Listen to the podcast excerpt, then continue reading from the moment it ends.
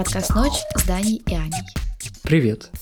И сегодня мы хотим поговорить про такое интересное мероприятие, социальный эксперимент, совместное произведение, как Place, то есть место.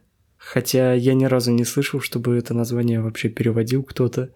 В общем, это такое событие, которое произошло в 2017 году на 1 апреля. Его организовал Reddit. Они каждый год на 1 апреля устраивают разные странные штуки, но это оказалось самый масштабный и самый странный. Да, при этом это совсем не смешно. Ну, то есть это просто интересно и все. Да все, что они делали до этого, это не было особо смешным. Это как раз больше напоминало такие странные специфические игры. В общем, Reddit, я думаю, вы знаете, что такое Reddit, но кто не знает, по сути, это сайт, на котором происходит большое количество разных веток обсуждений. Э, люди обсуждают интересующие их темы, и, в принципе, там довольно глубокие обычно обсуждения идут на довольно узкоспециализированные темы. Конечно, есть и абстрак... ну, как это, более общие темы, но очень много информации можно почерпнуть на Reddit из таких вот узких веток. Ты вообще пользуешься Reddit? В одно время я пыталась им пользоваться, но мне просто было интересно, потому что в моем окружении им пользовались, я решила тоже попробовать. Но, честно говоря, чтобы найти что-то свое, там нужно знатно потратить время. Ну, как мне показалось. И он для меня не был интуитивно понятным. Я подумала, что есть для меня более понятные э, источники информации, в которых я также могу что-то сидеть и искать. И поэтому я забросила Reddit.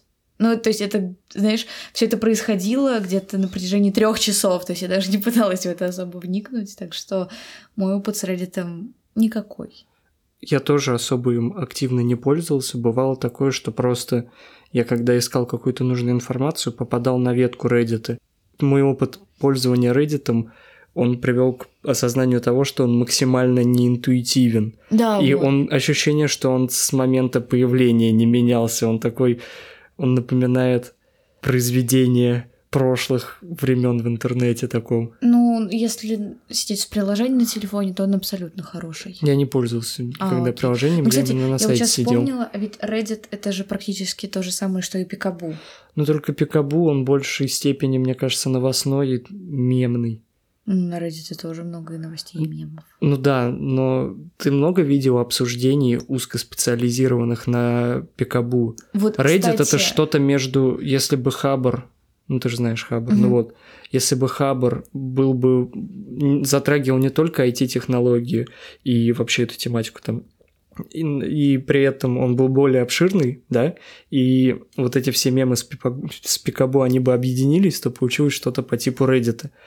Ну, просто я чаще пользуюсь Пикабу, и у меня даже есть сохраненные ссылки на какие-то а-ля лиги, а, ну, то есть ветки обсуждений, и не знаю, мне, короче, он больше привлекает намного. Я, я подписана, например, на Лигу палеонтологии. Я помню, что раньше, года четыре назад, может, три, много моих друзей достаточно сидели в Пикабу, а сейчас что там происходит, это как все это живет, не совсем понятно. Но система там ровно такая же. Появляется какой-то пост, и за него голосуют, ну как ветка. И чем больше за нее голосуют, тем больше вероятность, что она попадет на, ну, как бы в топ какого-то поднаправления или на основную страницу. Это вся схема. Также работает и Reddit. Ладно, давай перейдем к плейсу. Подожди, я хочу еще по поводу Reddit одну вещь сказать забавную. Я не так давно напоролся на ветку в Reddit. Это единственная ветка за все время, которую я увидел, увидел на русском языке. И там человек написал, есть ли хоть один русскоязычный сайт, как Reddit? Потому что, типа, Пикабу слишком мемный, а Хабр слишком э, узкоспециализированный. И все, что ему ответили, единственный подобный сайт, которым ты можешь пользоваться, это Reddit. Но честно, есть еще проблема, э, если ты недостаточно хорошо знаешь английский язык, там максимально разговорная версия. Люди общаются так, что, как бы не зная именно разговорный английский, очень тяжело понимать, что они пишут. Даже если ты хочешь разобраться. Я думаю, теперь можно перейти к объяснению, что такое place, как это происходило, немножко вводной информации, в общем. Как мы уже сказали, place – это было мероприятие на 1 апреля 2017 года, и тогда появилась э, ветка обсуждений, которая выглядела не по-классически, а это была как бы страница в миллион пикселей. Э, это был такой белый квадрат, в котором был миллион пикселей.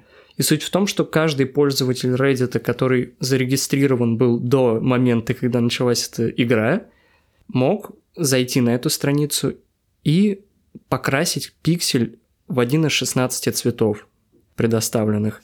Но главный нюанс в том, что пиксель можно было красить, ну, ставить пиксель на, эту, на это белое пространство раз в 5 минут. Дальше в процессе данного события, данного ивента, а, время, оно варьировалось от 5 до 20 минут. Просто, собственно, скажем так, его модерировали в некоторой степени. И получается, что человек мог нарисовать на этом пространстве все, что угодно. Но один никто не мог нарисовать что-то более-менее вразумительное и серьезное. И в связи с этим появилась необходимость у людей объединяться. Они объединялись в ветке обсуждений, а также они объединялись в Дискорде, созванивались, взаимодействовали друг с другом. И таким образом получилось... Что получилось, мы расскажем чуть позже.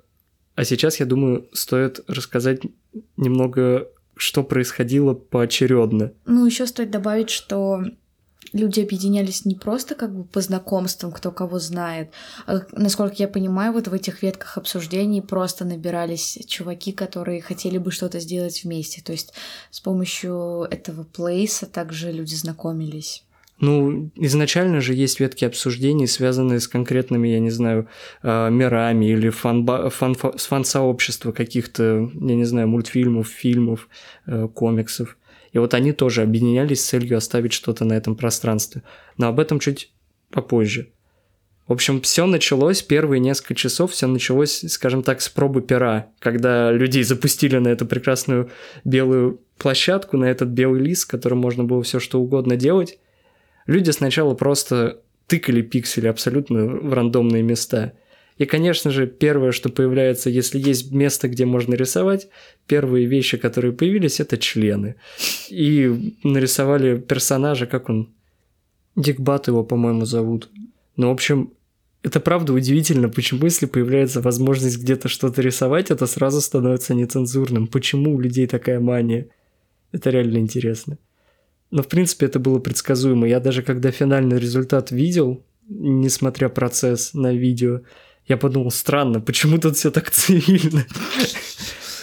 А оказалось, что там за всей этой картиной стоит очень интересная история и процесс видоизменения того, что на ней происходило. Да, ну и просто очень интересно наблюдать, что люди рисовали, как они это делали и как они коллаборировали между собой. Да, в общем, я сказал, что первое это было абсолютно рандомное рисование самостоятельное. Люди либо просто ставили пиксели по цветам подходящие, либо люди начинали рисовать что-то по типу членов, и другие люди просто подхватывали и дорисовывали. Не было никакой э, иск... не то что искусственной, а умышленной кооперации. Люди просто видели, о, помогу ему нарисовать. Дальше пошел период первых рисунков, когда люди начали уже объединяться и начинать рисовать какие-то несложные маленькие рисунки, которые могло сделать не очень большое количество людей. Пространства было много, можно было рисовать на огромном расстоянии друг, по, друг от друга, много белой пустоты, которая никому никто не будет мешать рисуя. Но дальше началось, назовем это примитивным объединением. Люди решили присвоить себе разные цвета, и в этот момент самый крупной фракции стал синий угол. Э, люди начали присоединяться к этому синему углу и просто правый нижний угол активно закрашивать в синее, распространяясь дальше. Таким образом погибли некоторые самые маленькие рисунки. Я помню, что смотрел видео от человека, который состоит в фан-сообществе My Little Pony на эту тему. И, в общем, он как раз рассказывал всю эту историю о Place а, от лица Брони, то есть фанатов My Little Pony. И оказалось так, что первый их рисунок, который они решили создать, он оказался прямо рядом с э, тем мест, ну, как раз рядом с тем углом, который начали закрашивать синий, и первая пони погибла в этом неравном бою. Ну и многие другие рисунки, самые первые, самые примитивные, они тоже погибли от этого.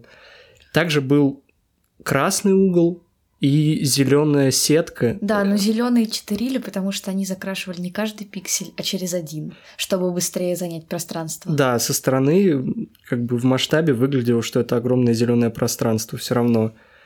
Вот. Это вот самое простое объединение. Люди решили именно присвоить себе цвета, а не рисунки, и начать закрашивать. Ну, Мне... Кстати, была теория, что а, они углы выбирали не просто так, что это якобы политическая сетка. Да? Да.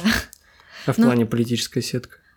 А, что это типа разные политические да, стороны? Да, разные политические стороны. Я не помню, кто к кому относился, но по факту это... Мне кажется, это какая-то странная теория. Ну да, она не соответствовала реальности. Люди просто решили заполнить собой пространство и присвоить себе что-то. Вот, и если бы на этом этапе все остановилось, то финальным результатом данной картины был бы просто разноцветные квадраты. Это было бы тоже забавно, но не так интересно, и мы бы это явно как тему подкаста бы не взяли. И вот после этого люди поняли, что пора, раз можно объединяться, то можно начать делать что-то более серьезное, чем просто разноцветные квадраты. Да, например, э, начали появляться картины, есть Мона Лиза, есть Звездная ночь Ван Гога, начали появляться флаги. Причем даже была ситуация, когда флаг Германии атаковал флаг Франции. И Там тем... многие флаги Да, воевали. но просто это показательно, что они сначала, ну, как бы а воевали, а потом помени... помирились и решили сделать просто флаг Евросоюза. Там много моментов, флаги вообще друг с другом воевали, и по классике русский и американский флаг пытались вначале нарисовать друг на друге, плюс там еще цвета ну, да. подходящие, и пытались а заменять. А по-моему, в конце их сердечком объединили или как-то так. Вообще русский флаг там в другом месте появился. Вот честно, вот эти нюансы я не помню, но есть и русский, и американский ну, флаг, общем, но русский капец маленький. Ну, в общем, произошел хэппи-энд, потому что в конце все флаги подружились, и рядом со многими флагами стоят сердечки и что-то такое. Давай это по порядку, ты спойлеришь, что дальше будет. И прям, да, в общем, начали рисовать картины. А, в общем, каждый начал рисовать то, что для него важно в этот момент, потому что появилась такая сторона, как вот эти вот цвета, команды, которые просто все закрашивают, и появилась необходимость не только что-то нарисовать, но и защитить это. И в этот момент появилась еще такая проблема, что некоторые картины абсолютно случайно начали рисоваться рядом, те же самые флаги. И появлялась проблема с тем, чтобы как где остановиться, чтобы друг друга не разрушить. Начинались мини-войны друг с другом, такая междуусобица. И вот эти начальные рисунки, точнее, это уже, скажем так, вторые рисунки, первыми были, ну, совсем примити... ну, совсем мелкие, совсем незначительные. Вот это второй этап с более серьезными рисунками и с такими войнами между отдельными фракциями, там, из серии одни рисуют что-нибудь из серии символ Dota 2, другие рисуют рядом символ CSGO, и вот у них происходит конфликт. А дальше пришла пустота. Да, это, на мой взгляд, самое интересное и самое значительное событие в, во всем этом мероприятии. Да. В общем, пришли ребята с Форча и решили покрыть все черными пикселями, тем самым удаляя те произведения искусства, которые уже были оставлены на стене, а в тот момент их уже было достаточно, и там были действительно классные. Но в итоге пустота не победила, потому что на ее месте опять начали расцветать какие-то разные картины, например, по-моему. Мона Лиза как раз вышла из, э, в общем, из э, пустоты. Пустота, да? она начала появляться в центре, и пришла идея людям, что можно нарисовать Мону Лизу, начиная сверху, где больше, ну, желтых оттенков, а снизу Мона Лиза из-за ограничения по цветам, она получалась фактически черная. И получается, что можно часть работы, которую за них сделала пустота, просто позаимствовать и оформить Монна Лизу. И тоже небольшой, небольшая ремарочка. Если вы думаете, что Форч это паблик ВКонтакте, это, это не так. Если что, мы говорим о сайте Форчан, а не о группе Форча ВКонтакте. Это типа как 9gag. тоже сайт, а не паблик ВКонтакте. Кстати, он очень популярен. Да, Собственно, как и Forge. Там смешняшки. Собственно, как и Forge. Вот. И почему же пустота настолько значимое событие во всем этом мероприятии, и почему это реально крутая вещь? Пустота, в отличие от всех остальных э, сообществ, она была максимально неорганизованным, хаотичным и неостановимым. Они ни с кем не договаривались, они никому не давали поблажек, они просто, начиная с центра, все закрашивали в, чер- в черный, уничтожая. И вот в этот момент вот у нас уже появились более оформленные картины, и все конфликтовали друг с другом, происходила междоусобица. И единственное, что позволило людям упростить процесс того, что они найдут общий язык и договорятся и сохранят друг друга, это общий враг. И этим общим врагом по стечению обстоятельств стала именно фракция пустота. Блин, это так... Я сейчас пересказываю, это звучит очень забавно, как будто я сюжет фильма какого-то экшен пересказываю. И вот, мне пришла мысль, что можно с пустоту сравнить с двумя вещами. Первое это то, что какие-то междуусобные войны внутри государства, а пустота это такой внешний враг, объединяющий все политические стороны. И второй момент, что пустота, и она может олицетворять кризис. И что только самые прочные компании, с, самые устойчивые после кризиса остаются и не закрываются. Или даже используют эту пустоту, как в случае с Моной Лизой. Да, да, именно, что кризис — это отчасти и возможности. Ну вот, кстати, ты сказал, что пустота стала таким объединяющим врагом. И пустота не щадила никого, она находила на все картины, и было абсолютно все равно, что там люди трудились достаточно долго. Потому что, например, для Моны Лизы, для Звездной ночи Ван Гога писали скрипты, потому что было невозможно сделать картину, ну, прям вот сходу, скажем так. То есть это действительно было, ну, это был труд, скажем так, люди над этим сидели. Вот. А раньше мы сказали про синий, зеленый, красный углы.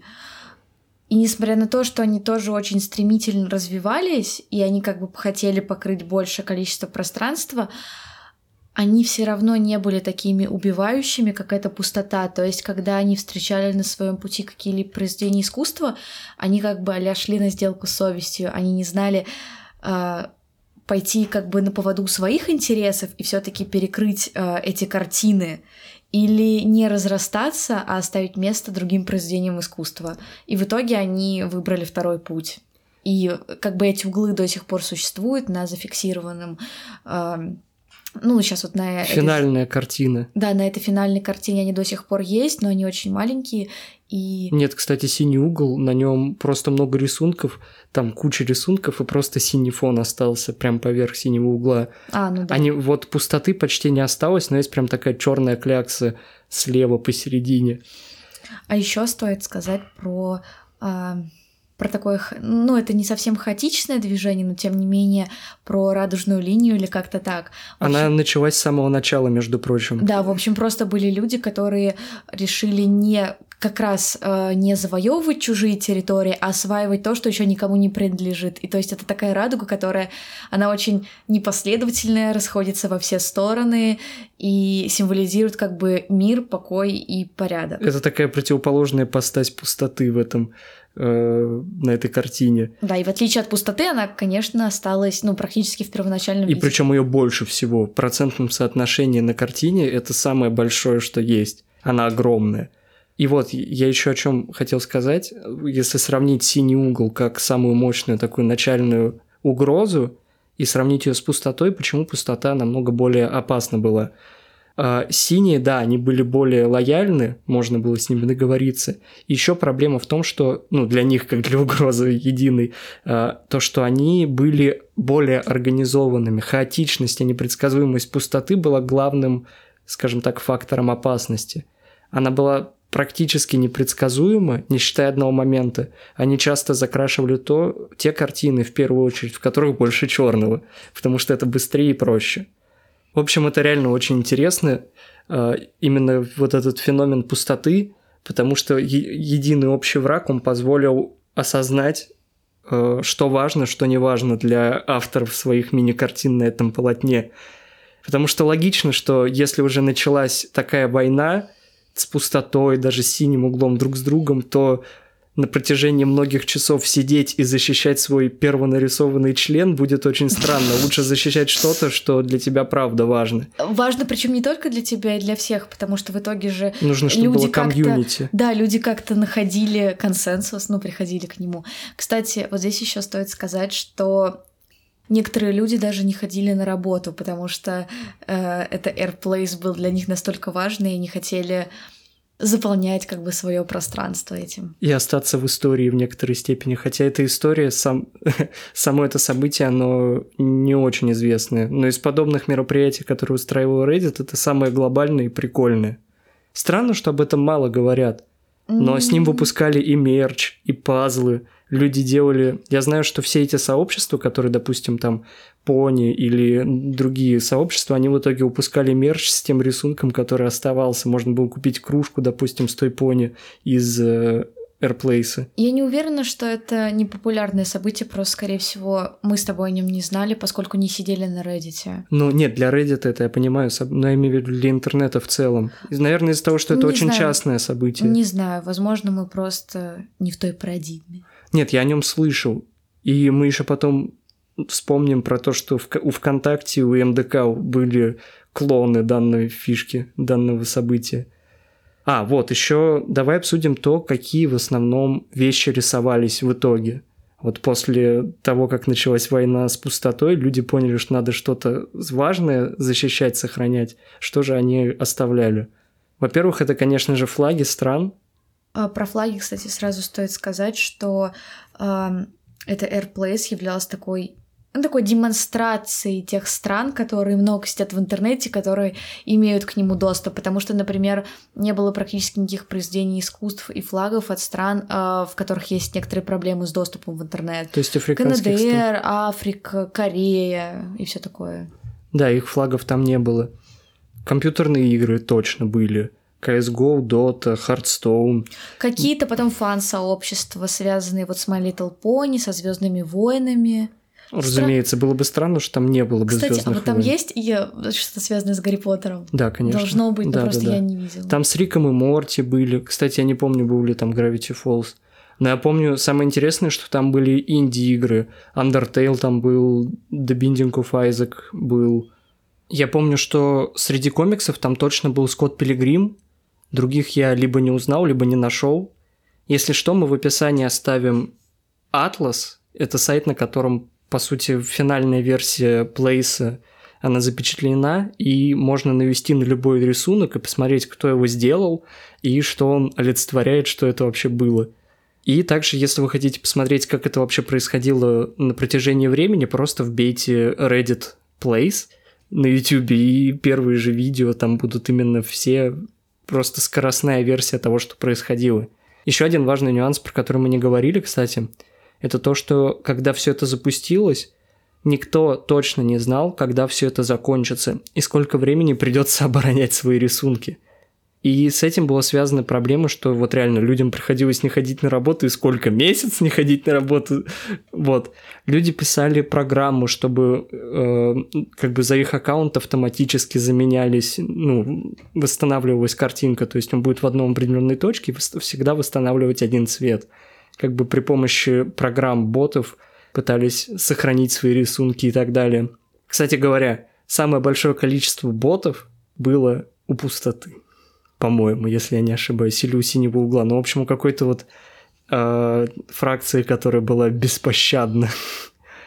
И в итоге через некоторое время один из... Э, и в итоге через некоторое время один из э, админов э, Reddit дал намек, когда все это закончится. Он скинул картинку пасхального кролика. И люди поняли, что все это закончится в начало Пасхи, то есть 3 апреля. И все, и люди начали до последнего выдерживать, защищать, дорисовывать и так далее, договариваться, чтобы остаться в истории данного рисунка. И вот этот вот последний этап перед финалом, после того, как уже пустота была более-менее побеждена, на это время пришлось финальный этап кооперации, когда люди как раз решали, где останавливать границы, рисовались вот сердечки между флагами стран – и заканчивались, скажем так, все приводилось, пытались люди привести все к финальному внешнему виду. Странно, что люди вообще подумали, что это конечная тема. Ну, то есть, это ведь просто могла быть стена, на которой люди постоянно бы могли что-то воспроизводить и рисовать. Бесконечно, да. да. Но с другой постоянно стороны... обновлялась. И, кстати, кстати, это тоже было бы интересно. Это как, не, это как просто демонстрация того, чем сейчас живет общество, что для него важно и тому подобное. Такие есть. После того, как Reddit это запустил, многие люди копировали. До этого тоже были, знаешь, сайты, которые было просто совместной рисовалкой.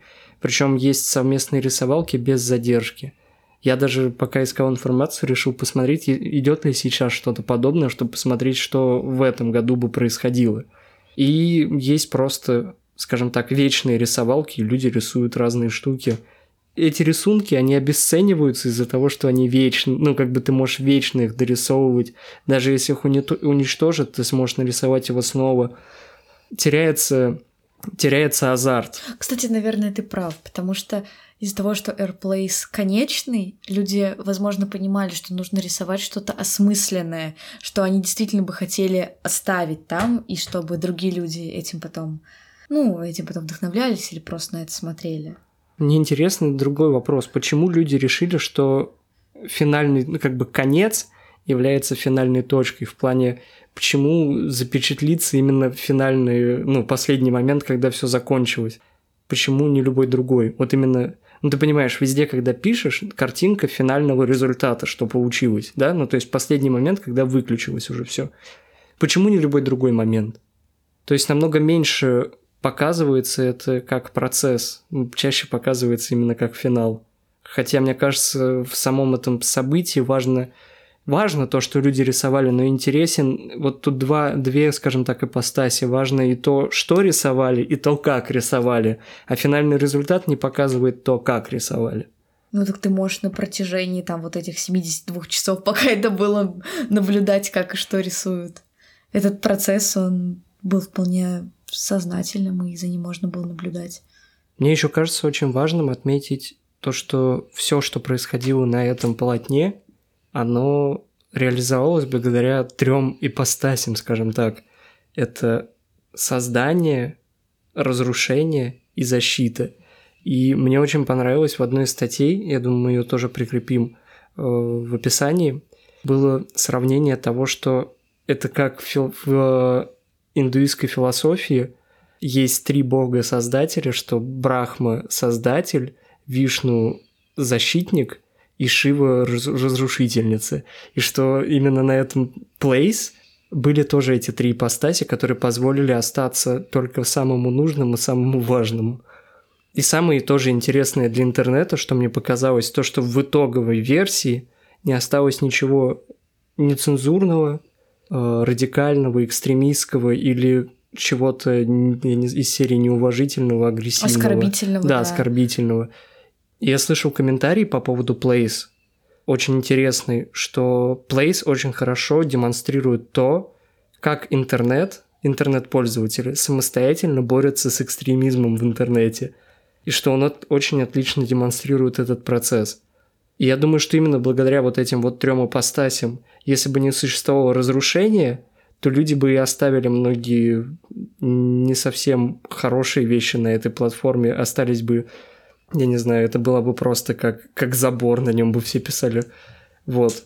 А в результате это стало чем-то большим, э, это стало отчасти репрезентацией того, что для людей важно в интернете, в частности в Reddit.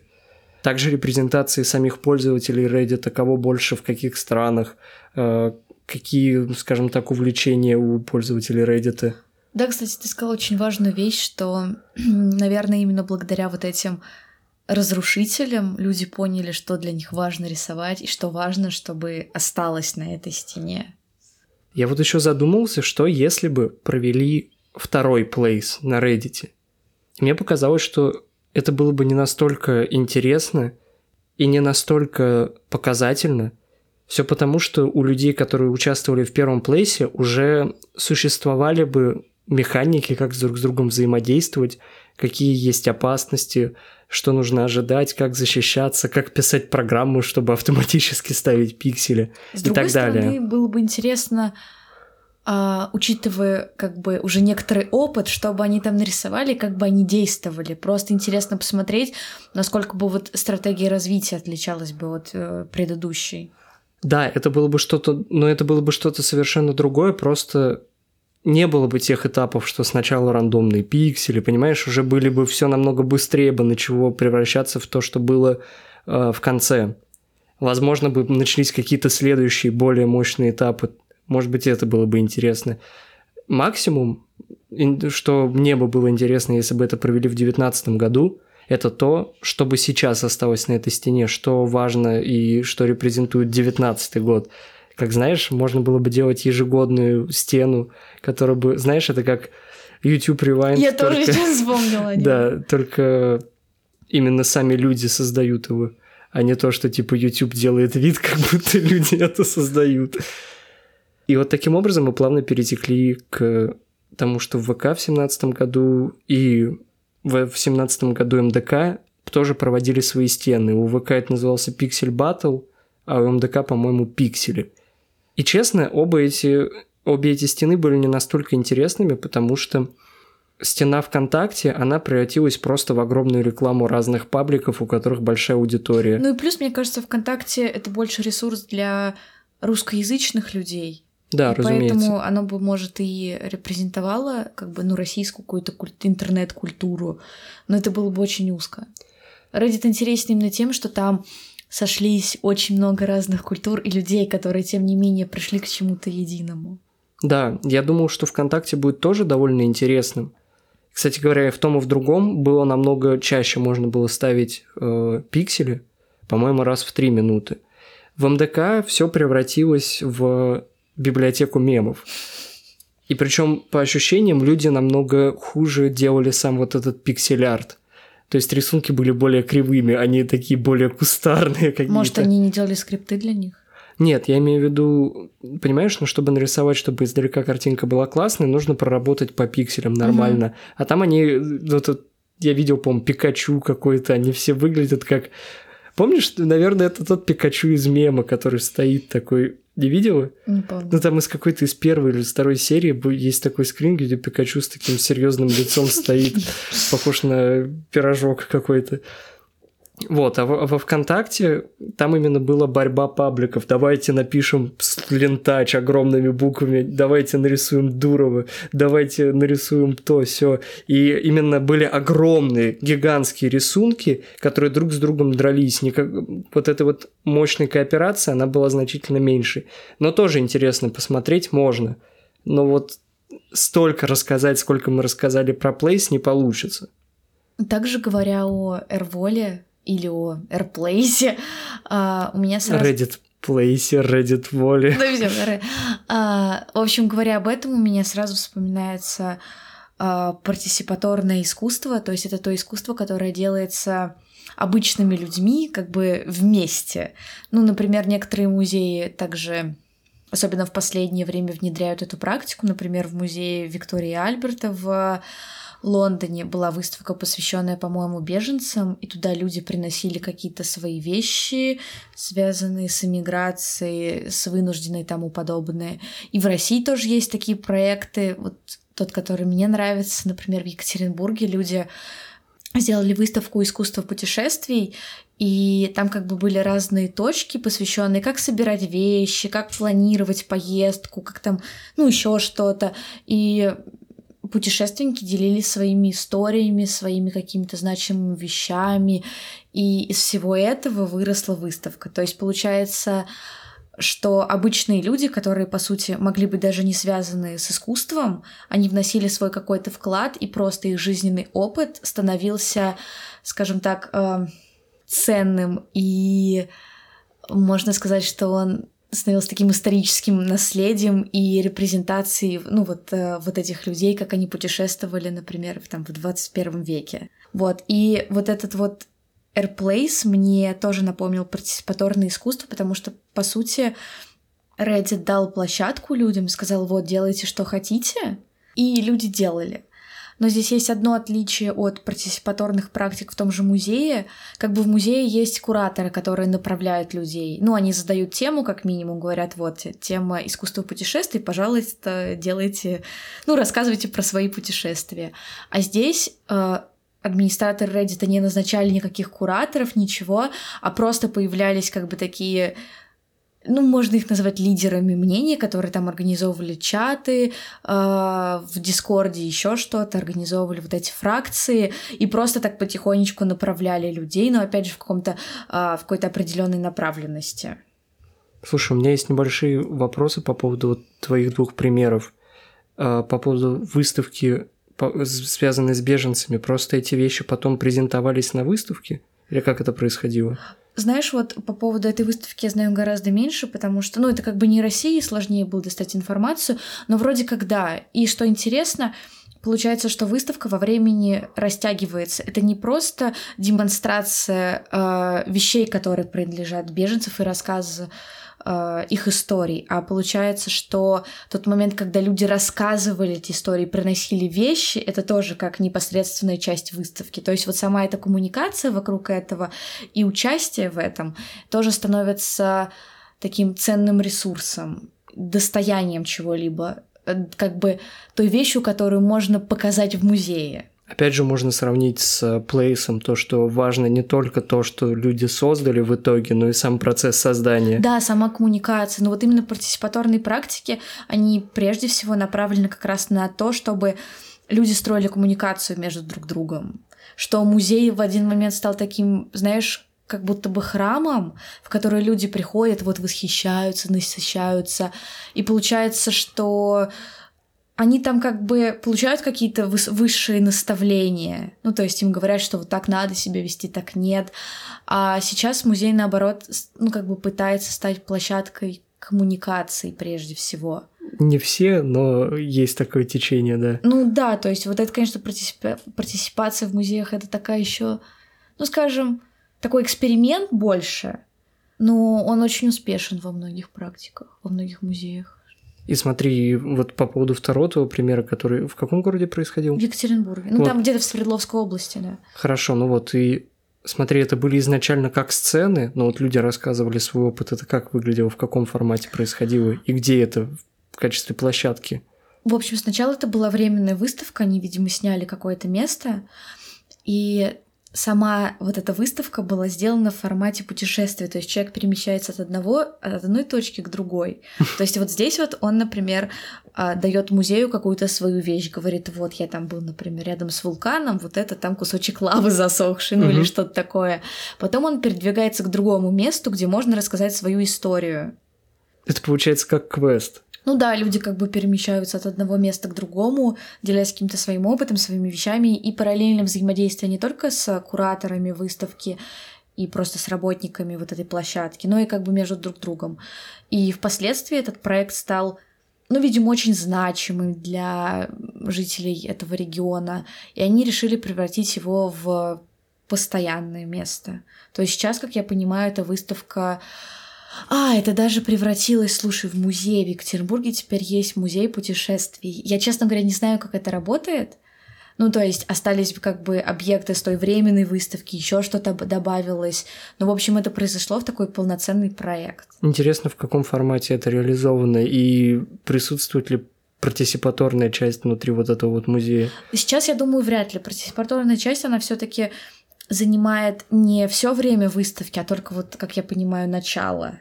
Нет, наверняка есть э, какие-то примеры, когда Вечный. Партиципа... Да, ну когда партиципация очень часто проходит. А, ну вот мне тоже рассказывали, что была какая-то э, статуя из леденцов, она посвящалась, по-моему, ВИЧ-инфицированным людям, и каждый человек мог облизать леденец и уйти. Ну, то есть это тоже партисипация, хотя очень а странная. А ты мог его оторвать, или он склеен в моно гигантскую статую из леденцов? Вот этого я не знаю, по-моему, все таки склеен.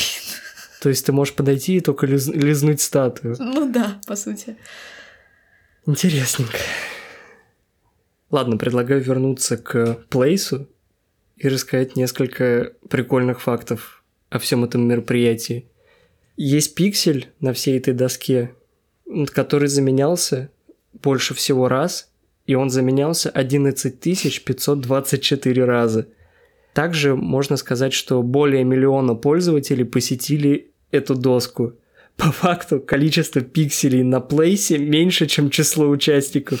И сначала мне казалось странным, как можно 11 тысяч раз заменить один пиксель, когда понимаешь, что каждый из там миллиона пользователей, я понимаю, что не все активными были, но каждые 5 минут можешь заменять, можно полностью перекроить эту доску страшным образом.